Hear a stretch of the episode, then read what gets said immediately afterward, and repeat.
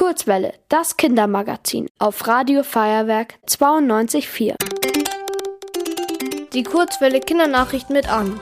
Heute mit folgenden Themen. Elfjähriger bricht Spendenrekord. Niedriger Grundwasserspiegel in München und Maibaum für die Zugspitze wieder da. Göteborg. Ein Elfjähriger aus Schweden hat einen Spendenrekord gebrochen. Muraf Hamid sammelte insgesamt über 200.000 Euro mit dem Verkauf von Papierblumen. Jedes Jahr im Frühling verkaufen Kinder für die schwedische Kinderhilfsorganisation Mai Blomman Papierblumenbroschen. Einen Teil des Geldes dürfen sie behalten. Mit dem Rest unterstützt der Verein ärmere Kinder in Schweden. Muraf Hamid hat äthiopische Eltern, aber er wurde in Schweden geboren. Er verkaufte in den ersten Tagen nur wenige Blumen. Einige Erwachsene sagten ihm, er solle von der Straße verschwinden. Diese Erfahrung teilte eine Freundin der Familie auf Facebook. Dadurch wollten viele dem Jungen helfen und kauften seine Papierblumen. München. Der Grundwasserspiegel in München ist zu niedrig. Das heißt, dass der Boden unter der Stadt zu wenig Wasser enthält. Dieses Wasser versickert durch Gestein und Erde und wird dadurch gereinigt. In Bayern stammen große Teile des Trinkwassers aus dem Grundwasser.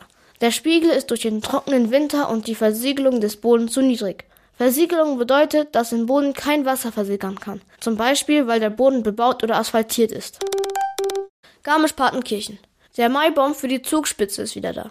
Unbekannte hatten den Maibaum in der Nacht vom Dienstag gestohlen. Auf Facebook suchte die bayerische Zugspitzbahn nach dem Baum. Mit Erfolg.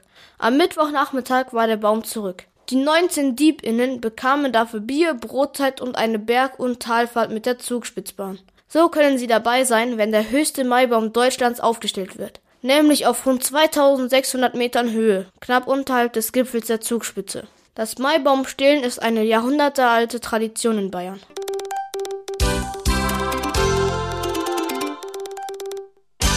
Die gute Nachricht.